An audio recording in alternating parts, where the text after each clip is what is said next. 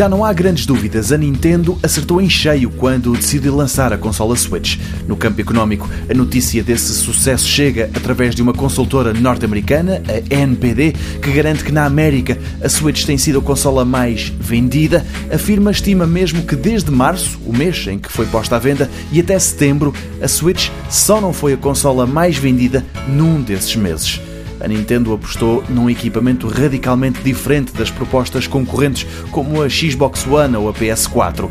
A Switch é uma consola híbrida que tanto pode ser jogada em casa, ligada a um grande televisor, como também numa versão portátil a caminho da escola ou do emprego.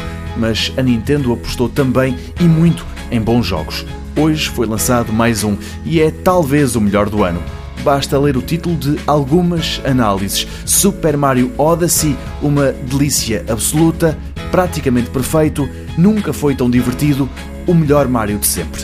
Tudo somado, o site Metacritic diz que a média das análises dá-lhe 97 valores em 100 possíveis. Melhor, este ano não há. Apenas o Legend of Zelda Breath of the Wild tem a mesma pontuação, mas nem isso é uma má notícia para a Nintendo já que esse jogo também foi feito quase exclusivo para a consola Switch.